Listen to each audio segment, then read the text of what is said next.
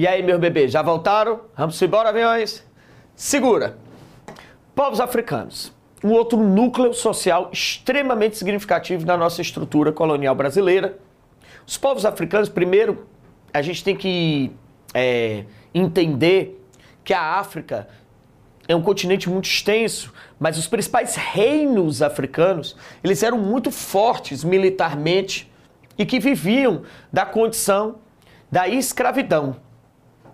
Herança tá, das civilizações antigas que ocuparam a região, e inclusive forte influência também do Império Romano do Oriente. Essa condição da África, com reinos estruturais, militares escravistas, fez com que a Europa é, inicialmente não usasse a mão de obra escrava africana, por conta do custo, tá? E se utilizava então a escravidão indígena. Porém, o comércio de escravos, que era muito presente na África, acaba ganhando um novo olhar econômico quando Portugal encontra uma moeda de troca extremamente rentável. Portugal, na aula passada, a gente viu na primeira semana do nosso curso, no processo de expansão marítima, que Portugal ocupou a faixa litorânea da África e fez o que a gente chamou de périplo africano, a circo-navegação. E nesse périplo africano, nessa travessia, Portugal montou feitorias, centros comerciais e Portugal começou a ter contato com a cultura da região, o que se poderia comercializar, quais são os produtos mais viáveis, sistemas de transporte e toda essa logística. Encontrou os grandes centros comerciais como Angola, tá? Moçambique, a região do Congo, Benin, a região Banto, dos sudaneses, da Guiné, tá? Que são justamente de onde vêm os grandes centros dos escravos que vêm para o Brasil tá? Brasil que recebe aí cerca de 40% de todos os escravos que saem da África naquele período do século XV ao século XVIII, tá? Finalzinho do século XIX, nós já temos um avanço desse processo, tá? Em outras áreas, mas o Brasil continua sendo, mesmo no século XIX, uma grande referência da escravidão, tá? Esses escravos começaram a ser comercializados por fumo e cachaça. Produtos que os africanos tinham como especiarias, porque eles não sabiam produzi-los. A produção aqui é um custo muito baixo, ajudou bastante Portugal nessa relação, fora que Portugal tinha uma experiência de navegação que facilitava ele fazer esse comércio, né, de sair da Europa, ir até a África, fazer as trocas comerciais trazer os escravos para cá, pegar produtos aqui e antes de voltar para a Europa, passar de novo pelo continente africano para fazer essas novas trocas. Então, essas relações deram a Portugal muita é, influência no comércio escravista. Comércio esse que trazia os escravos como né, mercadorias, as pessoas transformadas em mercadorias de negociação, trazidas dentro de um navio chamado navio tumbeiro ou navio negreiro. Recomendo demais que vocês de novo, ó, façam aquela pesquisazinha no Google Imagens. E aqui meu querido Paulão vai ajudar a gente, ó. E você vai ver aqui a imagem, tá? Navio negreiro do Rugendas um dos artistas que veio para cá no Brasil na missão artística francesa e que vai retratar como funcionava o transporte dessas pessoas, tá, para cá. Eles vinham algemados. Havia inclusive um ritual é, comum no porto que levava esses escravos até o Brasil, de que havia um mastro que eles tinham que dar um número X de voltas, porque se acreditava que eles perdiam a memória de onde vinham e chegavam aqui sem as influências do seu passado.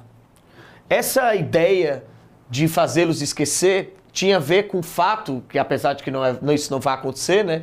Tinha a ver com o fato de que eles tinham medo de que as relações que eles trouxessem para a África eles reproduzissem aqui. Porque se eu quero escravizar um grupo, eu não quero que ele se organize, eu não quero que ele resista à condição da escravidão. Tanto que quando eles eram comercializados, os escravos eram separados em dois grupos bem claros: os que não sabiam português, os boçais, e os que tinham conhecimento da língua portuguesa, os ladinos, eram separados para que eles se não se organizassem, eles não se fortalecessem, não encontrassem instrumentos para poder dificultar a condição de sua escravidão, tá? É, esse navio não tinha uma rota fixa, tinha uma média aí de 10, 17, de 10 a 17 semanas para fazer esse, esse trajeto. O trajeto era longo porque ele ia parando nessas trocas comerciais. Era muito incomum que ele viesse numa viagem única, tá? É, esse navio, a gente vai ter também um índice de mortalidade muito alto, né? Por conta da condição como os escravos vêm. Eles vêm algemados. Aquelas algemas, como elas não são presas exatamente no tamanho do pulso, então ela tem uma certa folga. Ao se mexer, você vai provocar ferimentos. E esses ferimentos dentro daquele ambiente, porque ele vem no segundo compartimento do navio, né? O navio vem com um compartimento logo abaixo, onde os escravos eram colocados. E nesse compartimento aqui, eles quase não têm acesso a sol nem vento, o que potencializa eles contraírem doenças, diminui a imunidade deles. Um simples ferimento é extremamente grave nessas condições, mal alimentados, tendo que fazer suas necessidades naquele espaço algemados, né? As, e as necessidades fisiológicas também vão transmitir doenças. E quando eram escravos que eram mais resistentes à escravidão, mais é, mais difíceis de serem trazidos fisicamente falando, às vezes a algema não era só nos pulsos e no tornozelo. Ele era algemado nos pulsos com o pescoço. Então o pescoço estava ligado ao pulso, limitando bastante a movimentação deles, tá? Muitos, quando morriam nessa travessia, acabou se criando um termo africano chamado calunga, que é um termo que foi ganhando várias denominações, vários significados. No início queria dizer travessia, depois queria dizer travessia maldita, depois para alguns povos quis dizer morte, até que se chegou à conclusão que Calunga ganhava o significado de a morte na travessia. Por que esse medo? Porque eles achavam que quando você morre na travessia do oceano, você nem está na África, nem está na América, você não tem ritual fúnebre, né? Quando as pessoas morriam, elas eram jogadas no mar. E sem esse ritual fúnebre, é como se eles tivessem perdido a alma. Então, eles tinham medo. É, essa morte era como se ela matasse também a, a condição espiritual deles. Então, quando eles aqui chegam, esses escravos eles ocupam múltiplas funções, tá? Nós temos uma das figuras mais importantes da leitura da sociedade colonial brasileira chamada Antonil, que dizia que o escravo ele era as mãos e os pés dos senhores aqui. Então eles vêm aqui para serem trabalhadores braçais, faziam de tudo, né? Trabalham no arado, trabalham na lavoura, vão trabalhar no transporte dos produtos, da cana principalmente, tá? que era a base agrícola do ciclo econômico brasileiro, colonial, ciclo do açúcar. Eles trabalham na moenda, têm que produzir suas ferramentas e seu local onde vão ser abrigados, a senzala. Que você colocar aqui no Google senzala, você vai ter múltiplas imagens. E se você fizer alguma visita a museu aqui no Brasil, ou assistir documentários, livros, gravuras, você vai ver que a senzala ela é um espaço que ela tem várias estruturas. Às vezes a senzala está debaixo da casa grande, mas isso não quer dizer que seja um padrão, porque se a casa grande, se, aquele, se, aquela, se aquela propriedade tivesse centenas de escravos, eles não iam caber debaixo da casa grande. Então eles eram levados para outro local. Às vezes a senzala era próxima da casa grande, mas havia locais onde a senzala era bem afastada da casa grande. Quando havia esse afastamento, isso acabou provocando um processo de sincretismo cultural, uma forma natural de resistência dos povos à condição de escravidão, porque o distanciamento fazia com que eles pudessem praticar seus rituais, suas danças, suas festas, mesmo naquele âmbito privado, mesmo com adaptações, tá? Você vai ter o escravo doméstico, que é aquele escravo que era levado para dentro da casa grande para fazer trabalhos mais próximos à família do senhor. É bom lembrar que esse escravo doméstico não necessariamente é uma mulher, tá? Mas existiam as escravas domésticas, né, que tinham responsáveis pela questão de produção dos alimentos, tinham que produzir também as panelas de barro, tinham que produzir é, é, é, responsáveis pela questão tá, de cuidar dos afazeres da casa, que são muitos, tá? É um trabalho contínuo. Tem a questão das vezes elas também cumprirem o papel de ama de leite, né? Nem todas as mulheres da aristocracia brasileira, quando engravidavam, conseguiam amamentar. Fora que havia uma condição cultural de que amamentar era algo de povos africanos e indígenas, não era muito comum na comunidade europeia. A amamentação era muito breve, eram só alguns, algumas semanas, depois parava a amamentação.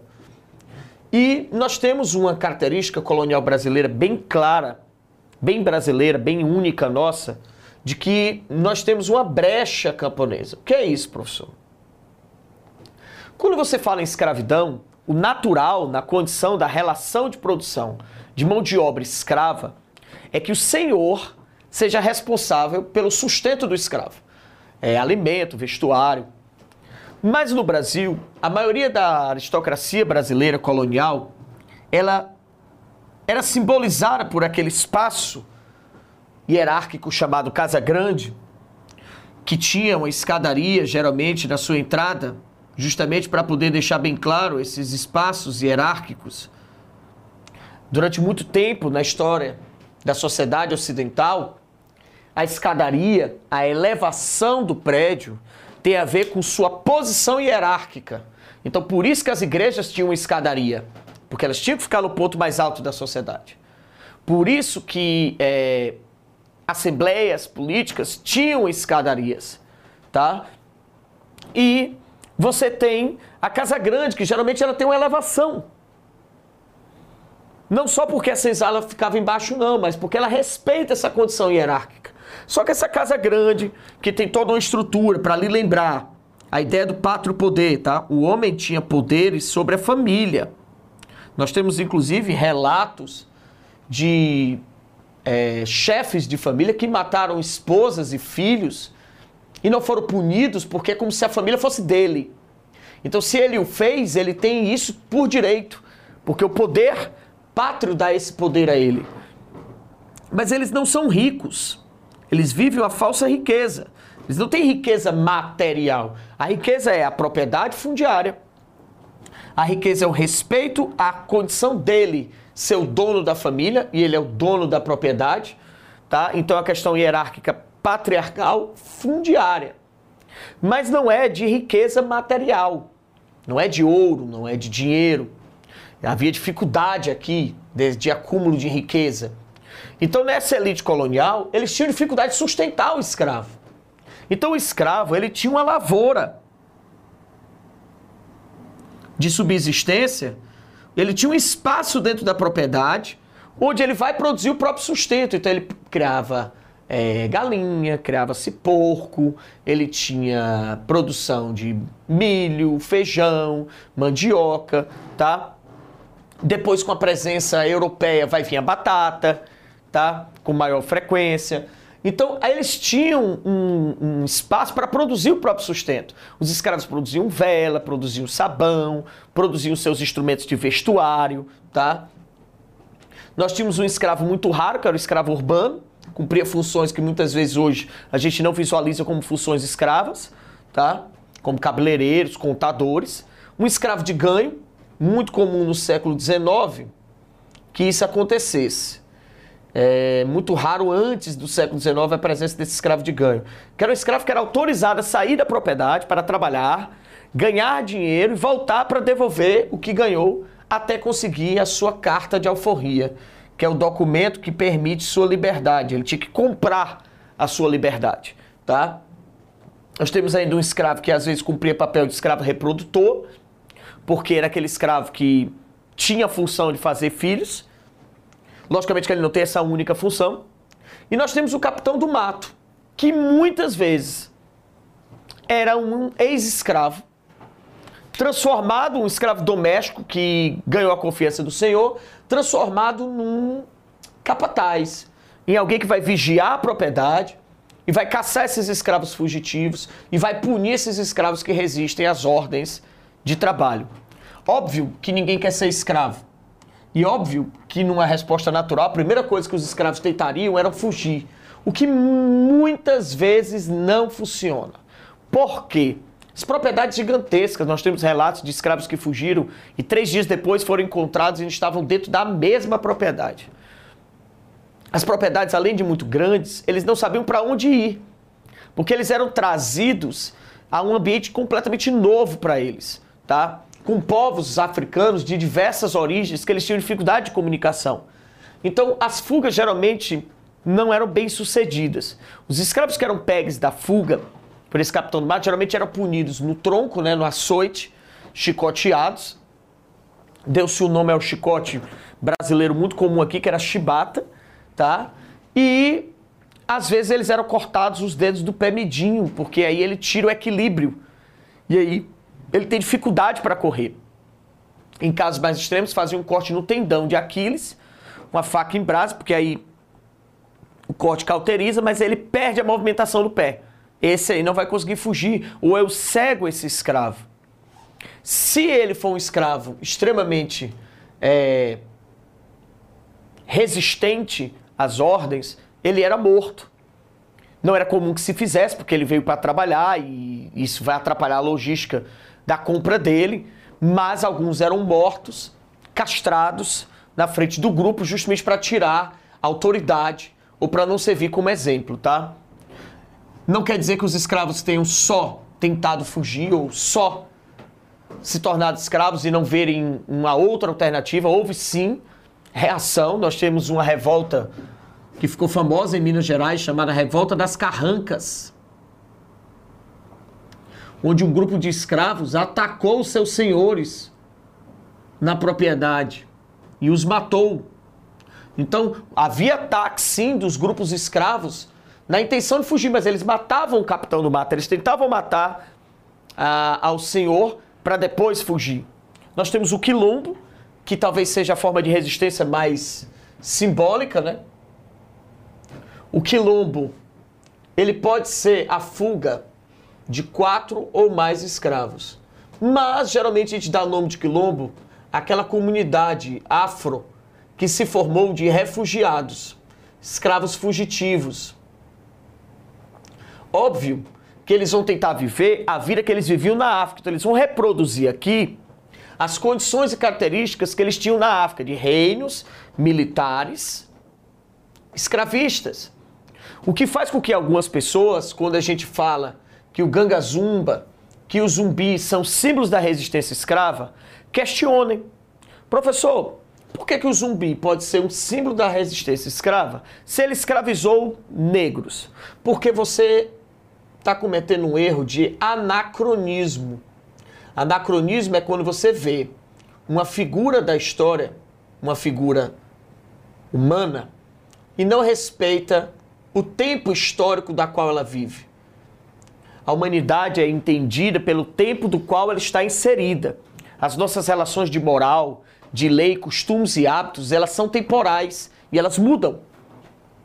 Na época, o africano não se vê africano, ele é de um povo específico. E Zumbi era rei. E como rei daquele povo africano, ele vai defender o seu povo e escravizar aquele que não faz parte do seu grupo, que é o que ele fazia. O quilombo de Palmares se localizava entre os estados de Pernambuco e Alagoas e ganhou muita notoriedade e força também não só devido à sua organização e os mocambos, os esconderijos que eles criaram para dificultar o acesso até lá, mas pelo fato de que Portugal estava sob o controle da União Ibérica. Portugal estava sob a administração do rei da Espanha. E a, em Portugal tinha outras prioridades, que ajudou o Quilombo de Palmares a ganhar força, ganhar base. Temos também sempre que lembrar que a presença dos povos nativos que nos deixaram uma série de heranças, uma farinha de mandioca, a rede, a canoa, as técnicas de pesca, de caça, as práticas dos curandeiros, os chás, os remédios, tá? A língua, as lendas. Os povos africanos também nos deixaram uma série de heranças que se misturaram e transformaram a cultura brasileira nessa cultura tão diversa, tá? Nós temos aí o samba, nós temos a questão das festividades da religiosidade brasileira, tá? Nós temos a religião nascida no Brasil. Ela é tão diversa, a Umbanda, que ela tem fontes do cristianismo, do kardecismo e do candomblé, tá? Então, é, essa sociedade colonial é um dos temas mais abordados na prova. Refere-se aí também a patrimônio histórico, refere-se às práticas que esses povos africanos indígenas se relacionaram com os europeus, tá? E espero vocês aí na nossa próxima aula. Um abraço. Valeu, jovens!